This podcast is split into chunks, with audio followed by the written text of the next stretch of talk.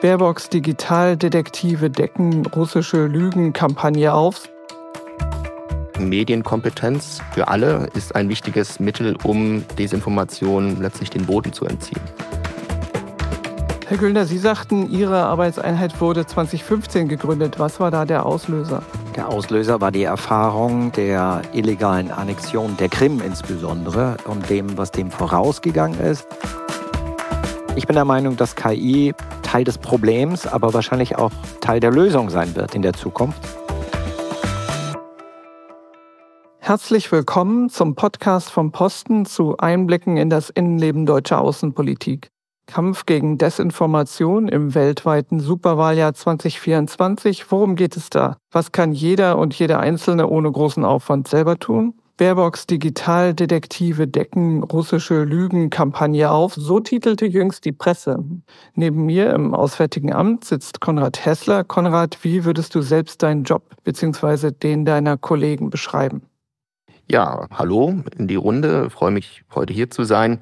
Ja, das ist natürlich ein neuer Titel, den wir jetzt seit letzter Woche haben, der uns zugeschrieben wurde. Ich würde eher sagen, ganz nüchtern, wir sind das Referat für strategische Kommunikation. Erst heute früh habe ich aber noch einen weiteren Spitznamen für uns hören können, nämlich die Area 51 des Auswärtigen Amtes. Aber ich würde mir das auch nicht zu eigen machen. Neben dir sitzt Swantje Kortemeyer aus demselben Referat. Swantje, was machst du? Ja, hallo auch meinerseits. Ich blicke vor allem auf das Thema der aktiven Kommunikation. Also wir beobachten Desinformation, aber wir sind davon überzeugt, dass man Desinformation nicht einfach nur debunken kann, sondern dass es viel wichtiger ist, dass wir auch unsere Politik, unsere Arbeit besser erzählen, unsere Interessen im Ausland besser erklären. Und deswegen arbeite ich daran, unsere eigene Kommunikation zu stärken. Das Referat für strategische Kommunikation umfasst also praktisch zwei Seiten. Einmal unsere eigene Geschichte, faktenbasiert und geradeaus zu erzählen, wie es ist. Dinge zurückzuweisen, die falsch über uns erzählt werden. Debunking war auch eine Vokabel, die ich erst von euch gelernt habe und herauszufinden, wer wie und wo falsche Geschichten erzählt. Aus Brüssel zugeschaltet ist Lutz Göllner vom Europäischen Auswärtigen Dienst. Die Außenpolitik gehört in der EU ja nicht zu den vergemeinschafteten Politikbereichen. Für die ist die Kommission zuständig, aber es gibt einen Außenbeauftragten, der durch einen Europäischen Auswärtigen Dienst aus allen Mitgliedstaaten unterstützt wird. Herr Göllner, was machen Sie dort?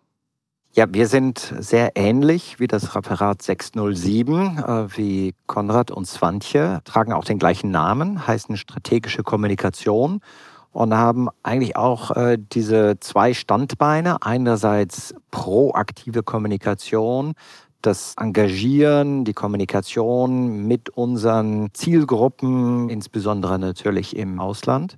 Aber gleichzeitig haben wir auch einen ganz besonderen Auftrag bekommen, schon vor einigen Jahren, und zwar vom Europäischen Rat, von den Staats- und Regierungschefs der EU. Und das äh, hat damit angefangen, dass wir einen ganz klaren Auftrag bekommen haben, uns russische Desinformationskampagnen nicht nur anzusehen, sondern auch Mittel, Rezepte, Instrumente, Ansätze zu entwickeln, wie wir damit umgehen sollen. Und dieser Auftrag, den wir schon im Jahr 2015 bekommen haben, hat sich natürlich über die Jahre ein bisschen weiterentwickelt, angepasst. Nicht nur Russland benutzt diese Techniken der Desinformation, sondern auch viele andere Akteure. Und auch unsere Antworten sind natürlich sehr viel breiter gefasst als nur die Kommunikation. Also das Debunking ist sehr wichtig, aber da gibt es noch sehr viele andere Elemente, über die wir wahrscheinlich auch gleich sprechen werden. Und das fasst alles mein, mein Referat hier zusammen. Vielen Dank. Ebenfalls mit dabei ist Lukas Münster, der als unser Praktikant im Auswärtigen Amt ein paar Hörerfragen mitgebracht hat. Ja, auch kurzes Hallo in die Runde. Ich freue mich auch, heute dabei sein zu können. Mein Name ist Irene Biontino. Superwahljahr 2024. Taiwan hat im Januar gewählt, russische Präsidentschaftswahlen kommen im März, das EU-Parlament im Juni und gegen Jahresende die USA und übers Jahr verteilt drei Bundesländer in Deutschland, was auch im Ausland mit Interesse verfolgt wird.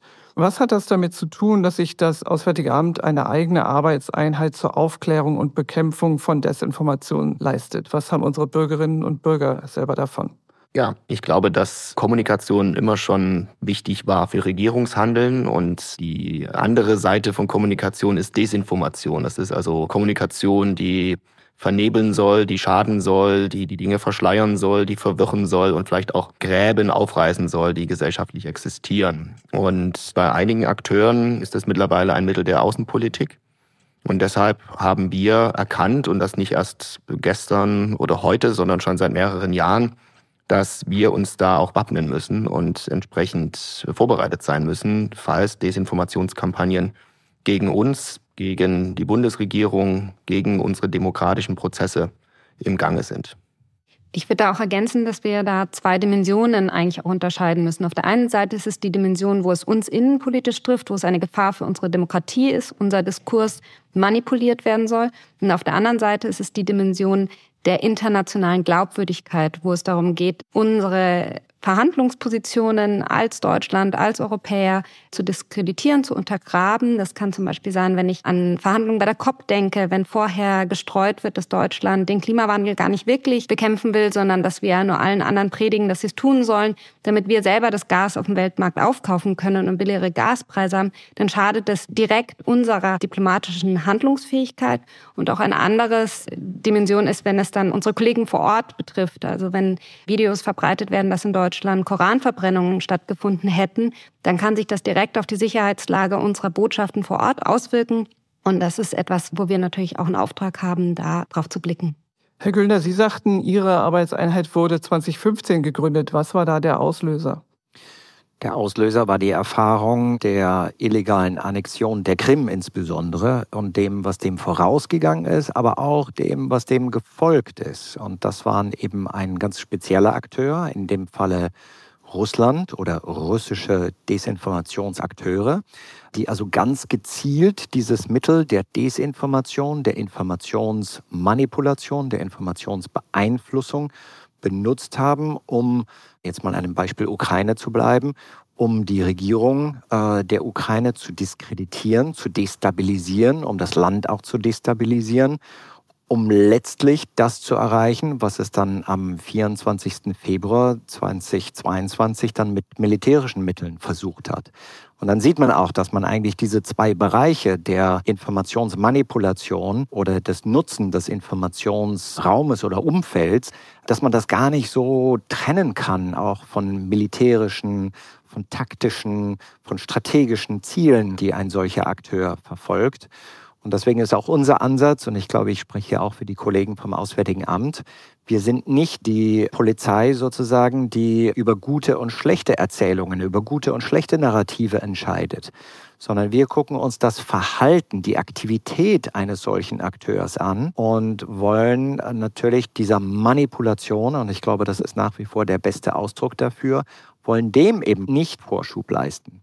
Also deswegen kann man das also nicht nur sehen, als dass es hier Arbeitseinheiten gibt, die sozusagen darüber entscheiden, was darf gesagt werden oder was soll gesagt werden oder was ist genehm oder was ist nicht genehm, sondern dass es wirklich um eine Destabilisierungs, manchmal tief in den Sicherheitsbereich hineingeht, die wir entweder aus innenpolitischen Kalkül heraus, Schutz unserer Demokratie, oder aus außenpolitischen Kalkül heraus, nämlich entweder Aufrechthaltung unserer Werte oder unsere außenpolitische Handlungsfähigkeit verfolgen müssen.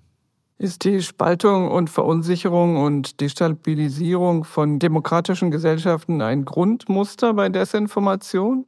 Oder gibt es andere Muster, die man da auch noch erkennen könnte?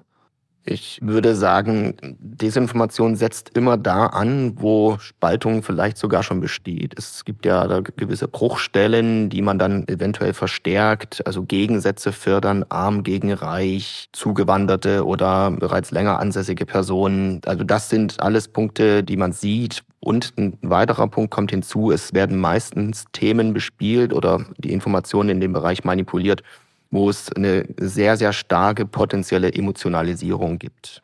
Denn das treibt die Debatte dann voran und in sozialen Medien, die ja auch sehr auf Aufmerksamkeit und schnelle sozusagen Informationsgewinnung aus sind, ähm, da ist das natürlich ein Punkt, wenn ein Thema emotional hochgeht und viral geht, dann verbreiten sich die Dinge automatisch sehr, sehr schnell.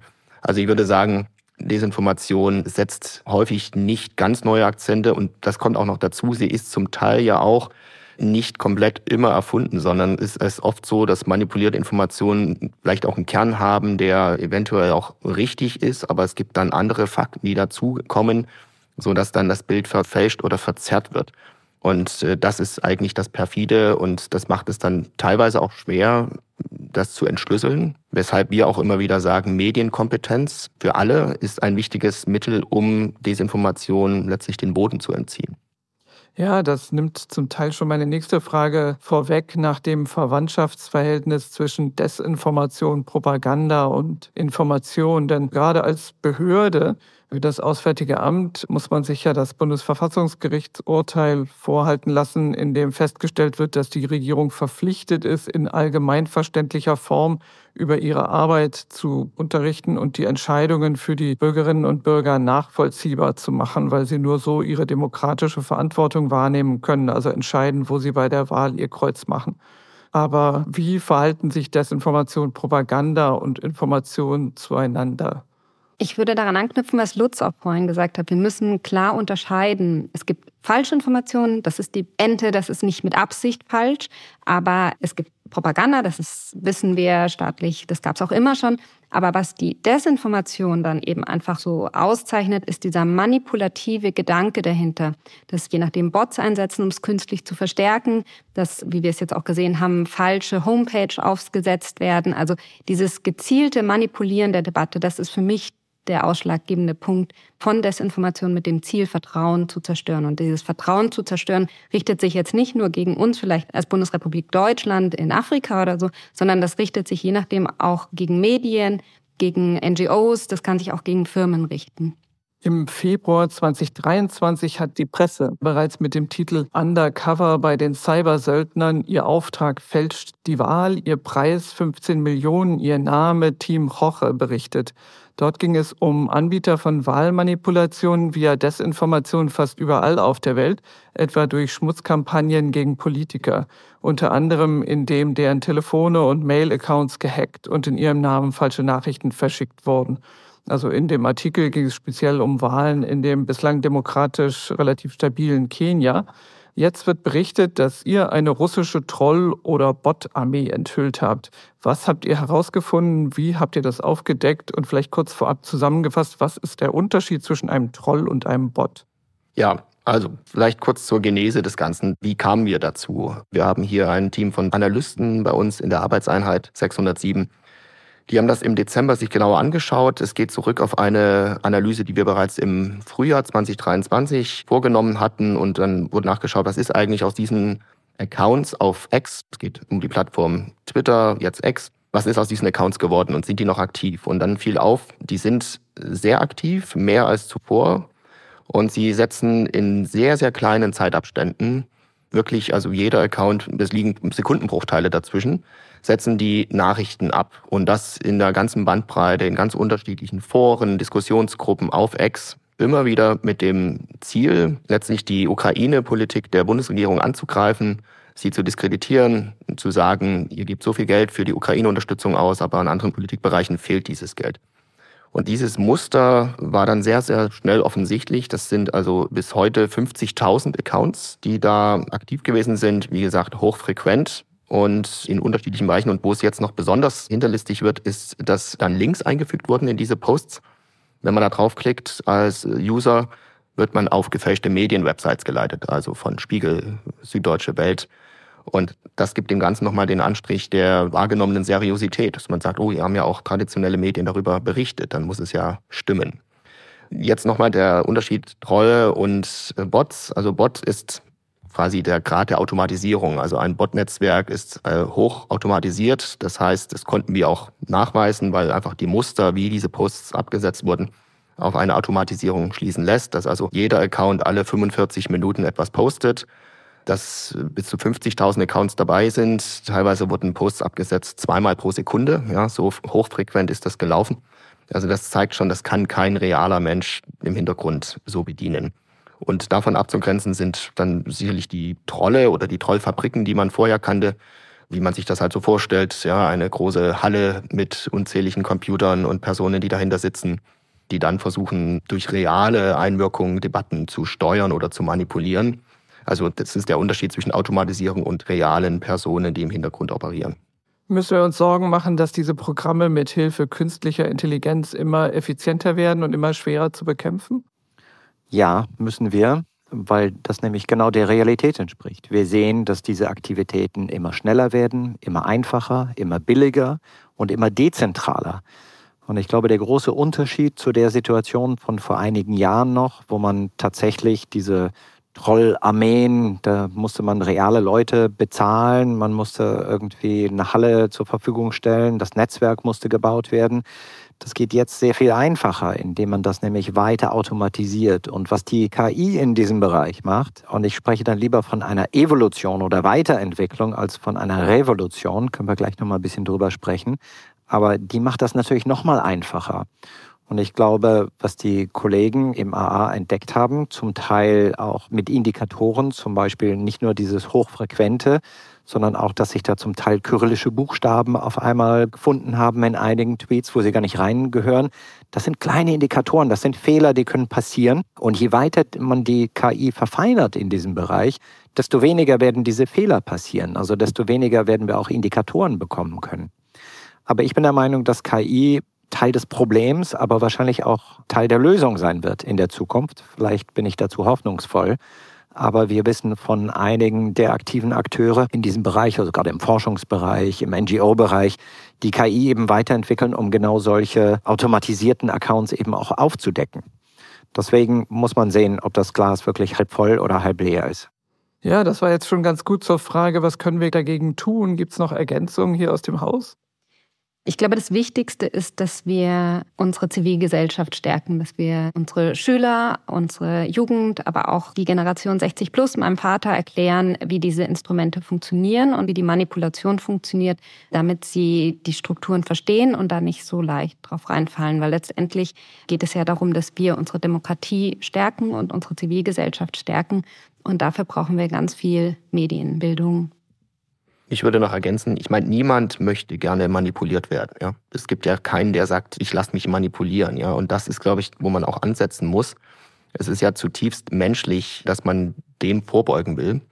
Und deshalb ist es wichtig, Medienkompetenz, also sozusagen die Person vor dem Bildschirm zu schulen, zu trainieren, zu sagen, gerade heute mit, wir haben über KI gesprochen, Deepfakes, ja, es wird immer wichtiger, genau darauf zu achten, wo kommt die Information her, Gibt es noch andere Quellen? Glaub nicht nur immer einer Quelle. Ja, man muss immer doppelt und dreifach prüfen. Gibt es äh, sozusagen vielleicht auch andere Medien, traditionelle Medien, die darüber berichten? Also das sind Punkte, wo jeder Einzelne etwas tun kann, um eben nicht manipuliert zu werden. Das ist, glaube ich, ganz wichtig. Ja, das ist schon Teil der Antwort auf die Frage, wie Bürgerinnen und Bürger unkompliziert selber feststellen können, wer die Wahrheit sagt. Es gibt ja auch Fact-Checking-Apps. Welche könnt ihr da empfehlen? Wie kann man deren Seriosität feststellen? Ja, auf Taiwan gibt es doch zum Beispiel die App Ontimeu, die in Chatprogrammen wie WhatsApp direkt auf Falschinformationen reagiert. Ähnliches gibt es auch bei uns, zum Beispiel mit den Faktencheck der DPA. Also es gibt eine ganze Reihe. Ich würde jetzt auch gar keine rausgreifen. Man kann sich die, glaube ich, sehr gut zusammensuchen. Also die sind auf jeden Fall hilfreich. Ja, wir würden auch sagen, dass wenn man jetzt auf eine Information stößt, kann man zumindest da auch schon mal schauen, ist das vielleicht bei einer dieser Fact-Checking-Seiten auch schon aufgegriffen worden und widerlegt worden. Vielleicht will ich doch eine rausgreifen, nämlich das ist EU versus Desinfo, weil äh, Lutz Göhner ja heute bei uns ist und sein Team auch diese Fact-Checking-Seite mit betreibt und will aber Lutz nicht vorgreifen. Aber in der Tat ist das eine Art und Weise, wie es gehen kann, dass man äh, dort prüft und darauf schaut und äh, sich dann dort nochmal quasi beraten lässt, ja, durch das Team von EU versus Desmond Ja, vielleicht, wenn ich da gleich anschließen kann. Es gibt natürlich sehr unterschiedliche Tätigkeiten dort. Das gibt das Fact-Checking, das heißt einfach auf Wahrheitsgehalt, auf also die Fakten einfach nochmal zu überprüfen. Es gibt aber auch etwas, und das machen wir in erster Linie auf der EU versus Info, was Konrad gerade eben angesprochen hat, sich nochmal anzugucken, was sind eigentlich die Mechanismen, die dort benutzt werden. Also nicht nur, welche Narrative, welche Erzählungen werden eigentlich gespielt, sondern welche Methoden werden eigentlich benutzt. Also wie werden diese Narrative ausgespielt? Was ist das typische Herangehen an solchen Kampagnen oder an solchen Aktivitäten? Was sind die Instrumente, die dort benutzt werden? Und ohne jetzt die Bedeutung von EU versus Info zu groß aufzublasen hier, aber unser Anspruch ist eher ein edukativer, in dem Sinne zu zeigen, Vorsicht, im digitalen Raum wird sehr intensiv und manchmal sehr gezielt auch manipuliert und man kann sich dagegen schützen. äh, indem man nämlich genau weiß, wie diese Manipulationsmethoden oder welche Instrumente da genau eingesetzt werden. Das ist meines Erachtens auch eines der absolut wichtigsten Instrumente, Rezepte, die wir haben, um gegen diese Aktivität, Manipulation, um gegen Desinformation vorzugehen, ist das Bewusstsein um die Risiken der Manipulation. Ich benutze immer gerne ein bisschen schiefes Bild, aber trotzdem, es erklärt ganz gut, was wir machen wollen. Das ist so ein bisschen wie im Verbraucherschutz. Wenn jemand ein schlechtes Produkt kaufen möchte und ein großer Fan von diesem schlechten Produkt ist, dann wird er oder sie dieses Produkt auch immer finden und wahrscheinlich auch weiter verbreiten können wir wahrscheinlich gar nicht so viel dagegen machen. Aber wo wir etwas dagegen machen können, ist, wenn Leute sozusagen manipuliert werden, wenn die Angaben sozusagen über Herkunft, über Inhalt, über Intention, wenn die manipuliert werden und man das genau aufzeigt, wie funktioniert das, das ist, glaube ich, ein sehr, sehr wichtiges Instrument. Und wir haben natürlich noch ein Instrument noch gar nicht angesprochen. Auch die Regulierung in diesem Bereich kann wirksam sein. Wir haben auf europäischer Ebene eine neue Gesetzgebung, das digitale Dienstleistungsgesetz, das jetzt gerade eben erst äh, angenommen wurde, ist noch gar nicht richtig umgesetzt, aber wir haben es und das ist sehr gut. Und das hat einen wichtigen Zielvektor und das sind natürlich die Rolle der Sozialmedien, der sozialen Medienplattformen und auch ihre Rechenschaftspflichten und ihre Transparenzpflichten auch in diesem Bereich. Also da muss man, wenn man über Strategien nachdenkt, wie kann man gegen dieses Phänomen Desinformation auch von staatlicher Seite vorgehen, also von externen staatlichen Akteuren selbstverständlich, dann muss man ganz viele verschiedene Bereiche zusammendenken. Dieses Aufdecken, dieses Bewusstsein, dieses, was man im Englischen als Awareness bezeichnet, unsere eigene Kommunikation und genau das, was die beiden Kollegen erwähnt haben, diese Stärkung der Zivilgesellschaft, der zivilgesellschaftlichen Akteure und äh, regulatorische Elemente natürlich genauso. Und lassen Sie uns bitte auch nicht vergessen, unsere internationale Zusammenarbeit, unsere Außenbeziehungen in dem Bereich, unsere Partner, zum Beispiel in dem berühmten gleichgesinnten Bereich, also gerade im G7, wo wir auch voneinander lernen können, wie wir mit diesem Thema umgehen als liberale Demokratien und wo wir alle die freie Meinungsäußerung absolut auf Top-Niveau schützen wollen, aber gleichzeitig auch gegen ein Problem vorgehen müssen, das tatsächlich zum Problem bzw. zur Destabilisierung unserer Demokratien führen könnte. Das heißt, wir haben da schon einiges getan und wahrscheinlich auch noch einiges zu tun in der Zukunft. Sie haben dieses Gesetz erwähnt und den Verbraucherschutz. Da gibt es ja die Verbraucherschutzzentralen und wir haben eine Hörerfrage, die genau diesen Aspekt aufgreift. Genau, es wird tatsächlich ganz konkret gefragt, wenn ich jetzt selber als Bürger im Internet auf Desinformation stoße, an wen wende ich mich dann, um sozusagen die Anzeige zu stellen? Also gibt es da eine offizielle Meldebehörde oder irgendeine Stelle, an die ich mich wenden kann? Und wenn ja, wo und wie erreiche ich die?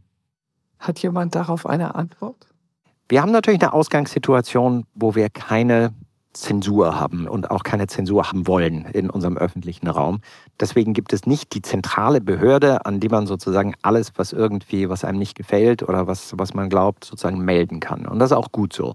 Und gerade noch in Deutschland mit Länderkompetenz ist das sowieso eine andere Sache. Das heißt, wir müssen uns angucken, was genau ist das Problem. Es gibt natürlich unterschiedliche Formen von Desinformation. Wenn Desinformation in der Form von Hassbotschaften, von Antisemitismus und äh, zum Teil mit illegalen Inhalten aufgespürt wird, dann ist das gegen das Gesetz und wird sowohl von nationalen Gesetzen auf deutscher Ebene als auch jetzt durch dieses digitale Dienstleistungsgesetz, das wir auf europäischer Ebene jetzt geahndet. Und da gibt es entsprechende Meldebehörden. Es wird ein bisschen komplizierter bei Desinformation, die eben nicht unbedingt falsch ist, die eben nicht unbedingt sozusagen ganz klar zugeordnet werden kann.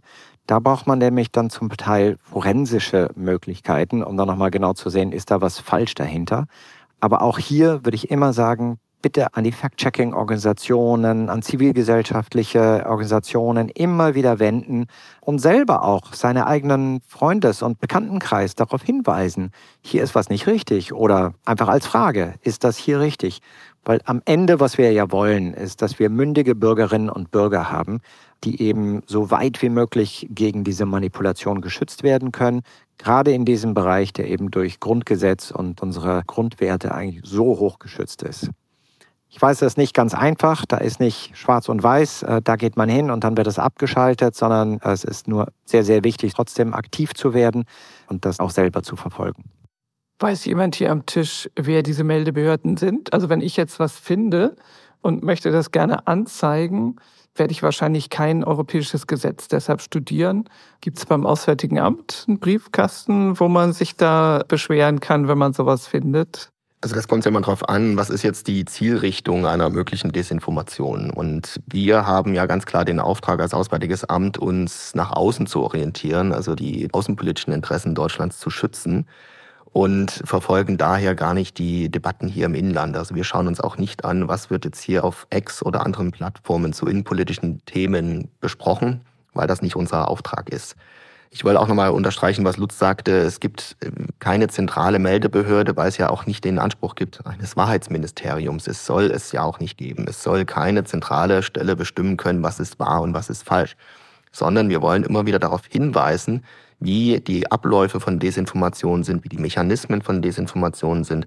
Und wenn man das dann sozusagen einsickern lässt in die kollektive Wahrnehmung, dass es diese Möglichkeiten der Manipulationen gibt, dann ist man schon ein Stück besser gewappnet, solche Desinformationsvorkommen zu erkennen. Naja, ich würde sagen, da gibt es doch auch Meldestellen bei den Social-Media-Plattformen, wie zum Beispiel Facebook. Das lässt sich leicht googeln. Wie ist da die Aufgabenteilung innerhalb der Bundesregierung? Also es gibt zwischen den einzelnen Ministerien äh, natürlich einen engen Austausch. Da sind in aller äh, vorderster Linie zu nennen das Bundesinnenministerium, dann das Bundespresseamt, auch das Bundeskanzleramt und andere Behörden sind hier sehr stark mit involviert. Wir beraten und konsultieren mehrfach pro Woche in verschiedenen Zusammensetzungen, um letztlich zu sagen, was ist in eurem Bereich aufgefallen in den vergangenen Tagen? Habt ihr Desinformationsfälle? Gibt es da Falschbehauptungen, die im Raum stehen und die sich verbreiten?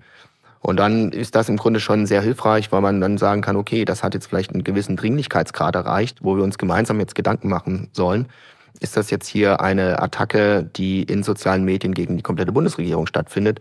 Und wie reagieren wir darauf? Also das findet auf jeden Fall statt, aber es könnte natürlich noch zentraler laufen. Das ist alles noch derzeit recht dezentralisiert. Aber auch daran wird bereits gearbeitet, diese Strukturen noch etwas zentraler zu organisieren. Und wie bereiten wir uns auf das vor, was auf uns zukommt? Also ganz konkret, am 9. Juni wählen wir hier in Deutschland ein Europaparlament. Wie bereiten wir uns auf die Wahlen vor? Firmen laden ja Hacker zu Wettbewerben ein, bei denen es darum geht, die Firmensoftware zu knacken planen wir eine europaweite Trollsuche, so wie Jugend forscht, äh, damit sich alle Wähler mit ungetrübter Linse ein Bild von den demokratischen Angeboten und Leistungen der Kandidaten machen können, sozusagen bot- und trollfrei nach dem Trollputz? Oder wie muss man sich das vorstellen?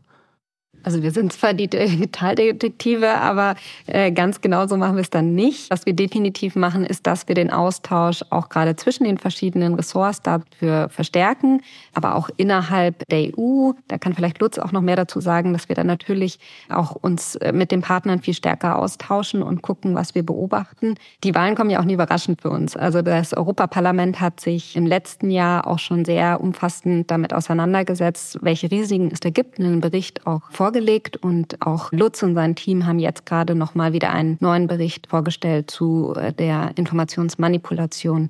Und es kommt sehr stark jetzt, das ist ja das, was wir am Anfang sagten, der aktive Teil unserer Kommunikation ist wichtig. Wir wollen also jetzt auch sehen bis zum 9. Juni, wie können wir die Vorzüge der europäischen Einigung den Bürgerinnen und Bürgern deutlich machen. Danke. Wie sieht es aus mit anderen Wahlen oder anderen Ländern? Wir hatten eine Hörerfrage, die sich auch mit diesem Thema beschäftigt. Genau, da hat eine Hörerin die Frage, ob es irgendwie so ein Ranking gibt, dass man sagen kann, von welchen Ländern die meiste Desinformation ausgeht, beziehungsweise welche Länder auch am meisten von Desinformation betroffen sind. Also so ein Ranking gibt es nicht, aber es gibt natürlich Desinformationsakteure, die mehr oder weniger stark in Erscheinung treten und dann auch unterschiedliche äh, Methodiken anwenden. Vielleicht aber erstmal zum zweiten Teil der Frage, gibt es Regionen oder Länder, die besonders betroffen sind? Ja, also da denken wir in erster Linie natürlich an die westlichen Balkanstaaten. Das ist ja auch das, womit sich sozusagen die Region, mit der sich die Arbeitseinheit von Lutz Göllner schon früh beschäftigt hat. Jetzt kommt neu hinzu eine eigene Taskforce auf EU-Ebene, also im EAD für strategische Kommunikationsfragen zu Afrika. Und da fällt natürlich auf, das sind meistens Regierungen, Länder, die vielleicht nicht die Ressourcen haben, die uns zur Verfügung stehen und die, die technischen Möglichkeiten, um Desinformation aufzudecken. Wir sprachen ja vorhin über Team Roche, ähm, das auch vor allem in Afrika aktiv war. Also da ist noch sehr, sehr viel an Vorsicht geboten und auch an Kooperation, um gemeinsam mit den afrikanischen Partnerländern oder auch in den Westbalkanstaaten hier ähm, ja letztlich eine Art Bewusstseinsschaffung vorzunehmen, dass Desinformation wirklich eine reale Gefahr ist. Es gibt so eine Faustregel. Je weniger Medienpluralität und je weniger Professionalismus, sage ich mal, jetzt gerade von journalistischen Standards, von Dezentralisation und so weiter, desto vulnerabler sind die Länder eigentlich.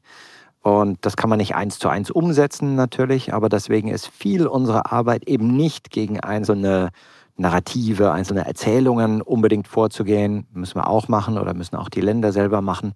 Aber insbesondere strukturell eben auch zu helfen. Wir haben gerade eben gesprochen über die äh, unglaubliche Bedeutung der Zivilgesellschaft in diesem Bereich. Fact-Checker, Journalisten, digitale Medienkompetenz und überhaupt erstmal das Bewusstsein um die verschiedenen Gefahren und Formen auch dieser Desinformation und Informationsmanipulation. Das ist also ein Bereich, in dem wir sehr, sehr viel investieren. Wahrscheinlich noch nicht genug, aber das ist für uns ein wesentlicher Bestandteil. Das zählt in gewisser Weise natürlich auch für die Europäische Union, weil wir ja auch nicht perfekt sind und unsere Mitgliedstaaten. Aber es zählt natürlich noch mehr in Partnerländern, egal in welcher Region, die eben strukturell weniger gut aufgestellt sind. Eine Hörerin fragt nochmal ein bisschen spezifischer, und zwar um das Thema Taiwan und die Präsidentschaftswahlen, die jetzt vor ein paar Wochen stattgefunden haben. Und hat die Frage, beziehungsweise das haben Sie jetzt auch vielleicht schon ein bisschen beantwortet, weil Sie meinten, es gibt kein Ranking, aber dass äh, zu den Präsidentschaftswahlen Taiwan am stärksten von Desinformation betroffen war, beziehungsweise eine große Zielscheibe dargestellt hat. Und da war die Frage, ob Sie wissen, wie haben sich denn Taiwan und seine Bevölkerung gegen Desinformation geschützt? Gibt es da irgendwelche Maßnahmen, von denen Sie wissen? Ja, also wir sind zum Beispiel in Kontakt mit Double Think. Das ist so ein Think Tank, die sich genau das zum Ziel gesetzt haben. Also eine Art eigene Fact-Checking-Seite betreiben, gleichzeitig aber auch Desinformation aufspüren. Also da ist die taiwanische Zivilgesellschaft, glaube ich, schon sehr gut aufgestellt, weil es natürlich auch wegen der politischen Lage und jetzt natürlich Wahljahr, aber es ist ja nicht das erste Mal, ich meine, die Lage ist ja schon seit Jahren so, hat sich da sozusagen auch eine, eine gewisse Bedrohungslage herausgebildet. Und der versucht man eben dadurch zu begegnen, dass man eben in der Zivilgesellschaft auch diese Strukturen hat. Wir sprachen eben über mehr südlich gelegene Länder. Wie sieht das aus mit der Kooperation? Also wir leisten Resilienzarbeit. Resilienz heißt für uns, die Widerstandsfähigkeit gegenüber Desinformation zu erhöhen. Und das machen wir in verschiedenen Weltregionen. Wir haben letztes Jahr verschiedene Projekte in Afrika durchgeführt, aber auch in der Balkanregion. Letztlich immer mit dem Ziel, zwei Sachen zu verfolgen. Das eine, die Medienkompetenz in der breiten Gesellschaft zu erhöhen und gleichzeitig unabhängigen Journalismus zu fördern. Denn das, was vorhin ja auch schon zur Sprache kam, die Medienpluralität ist, ist sehr, sehr wichtig und da spielt auch Journalismus, also wirklich professioneller Journalismus, eine, eine gewichtige Rolle. Wie muss man sich das praktisch vorstellen, Medienkompetenz erhöhen? Sind das dann Seminare, in denen das erklärt wird, was ihr jetzt uns erklärt? Das kann alles Mögliche sein. Das können Seminare sein, das kann Erwachsenenbildung sein, das kann im Jugendarbeitsbereich sein, das kann im digitalen Bereich sein. Da gibt es sehr unterschiedliche Formen und das ist auch nicht ganz neu, glaube ich. Wir machen ja das schon als Europäische Union, als Mitgliedstaaten schon seit einer ganzen Weile, gerade in der Arbeit in unserem Kooperationsbereich. Was, glaube ich, neu ist, ist, dass man eigentlich drei Bereiche zusammendenken muss. Also da geht es einerseits um diese Medien, Medienkompetenz, Medienvielfalt auch. dann muss man natürlich diesen ganzen Technologiebereich auch mit einbauen, nachdem sich eben die meisten Dinge in diesem digitalen Raum auch abspielen und der manchmal sehr technisch ist. Da muss man nicht alles verstehen, man muss nicht genau wissen, wie jeder Algorithmus funktioniert. Aber als zivilgesellschaftlicher Akteur, der oder die in diesem Bereich aktiv werden will, braucht man natürlich auch ein gewisses Grundverständnis. Also das kommt dann auch mit rein. Und der dritte ist äh, genau der Bereich, über den wir hier als Außenministerien natürlich auch sprechen, dass es nicht nur eine Frage der Instabilität oder nicht nur eine innenpolitische Frage sein kann, sondern dass das manchmal auch externe Akteure sind, wo es also dann noch einen sicherheitspolitischen Aspekt auch mitbekommen kann. Und deswegen sind diese Programme relativ neu. Ich glaube, wir arbeiten da alle ganz eng zusammen, auch mit unseren G7-Partnern in dem Bereich. Und ist, glaube ich, einer der ganz, ganz wichtigen Bereiche, in dem wir gemeinsam investieren momentan. Und vielleicht nochmal ein Wort zu Taiwan, weil es eben angesprochen wurde. Ist ja nicht so, dass wir alle Antworten in der EU, also entweder in Brüssel oder in Berlin, auf dieses relativ neue, nicht ganz neu natürlich, aber sich immer weiterentwickelnde Phänomen haben. Und wir können genauso lernen von unseren Partnern international, weil viele haben mit ähnlichen Herausforderungen zu tun.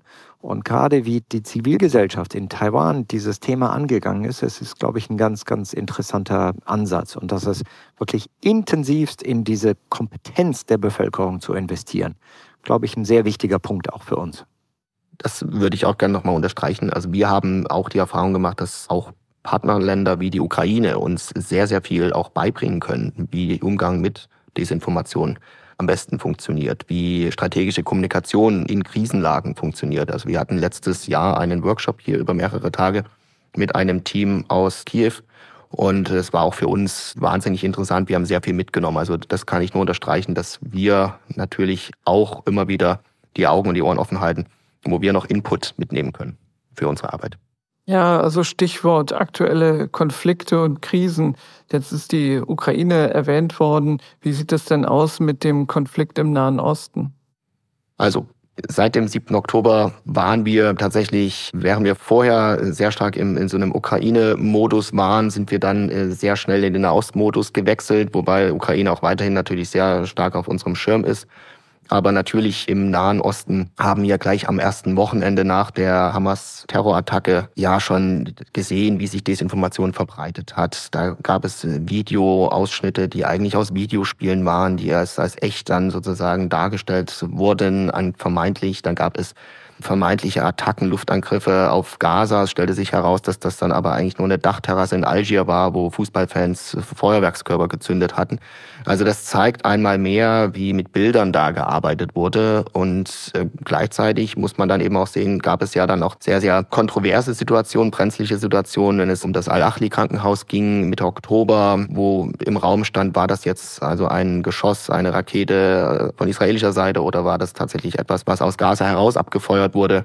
Und auch da zeigte sich, wie schnell dann auch hier der Mobilisierungsgrad war. Also die, die Meldung war keine 30 Minuten in der Welt, dann gab es schon erste Demonstrationen hier vor dem Brandenburger Tor. Und erst am nächsten Tag, als das dann alles nochmal genau bewertet wurde, stellte sich dann heraus, äh, wie es wirklich gewesen sein könnte. Und das sind Punkte, die uns natürlich auch aufgefallen sind, vor allem diese Mobilisierung. Nicht nur auf den Plattformen, die wir vielleicht besonders im Blick haben, sondern auch auf anderen. TikTok sei hier genannt. Und für uns kommunikativ ist durch den Nahostkonflikt, durch diese neue Eskalation auch äh, nochmal Bedarf entstanden, wie wir überhaupt kommunizieren in unserer Außenpolitik. Und da sind wir in einem sehr, sehr engen Austausch mit unseren Auslandsvertretungen, nicht nur in der Region, sondern im Grunde weltweit. Das erinnert mich, dass wir nicht nur digital kommunizieren, sondern letztlich, wie es so schön heißt, the proof is in the pudding. Also was man anfassen kann, kann man dann oft dann doch noch etwas besser beurteilen. Und vor diesem Hintergrund ist es eben auch wichtig zu erwähnen, dass vom 24. bis 26. Mai aus Anlass des 75. Geburtstages unseres Grundgesetzes die Bundesregierung ein Demokratiefest organisiert in Berlin Mitte in der Gegend des Bundestages, wo äh, im Rahmen diverser Veranstaltungen, Dialoge, ähm, der direkte Austausch zwischen denen, die Politik gestalten und denen, die sie auch mitgestalten, weil sie nämlich wählen, stattfinden soll. Und das ist dann eben doch die Möglichkeit, Dinge mal anzufassen, die man sonst nur sehen kann. Herzlichen Dank an meine Gesprächspartner und Partnerin heute und an unsere Zuhörerinnen und Zuhörer. Wir freuen uns über Zuschriften, Anregungen, Themenvorschläge und Fragen an podcast.diplo.de. Und wer als Autor oder Autorin genannt werden möchte, namentlich oder anonymisiert, der möge das dazu schreiben. Ansonsten hoffe ich, Sie das nächste Mal wieder dabei zu haben. Machen Sie es bis dahin gut und schalten sich wieder ein. Vielen Dank, auf Wiederhören.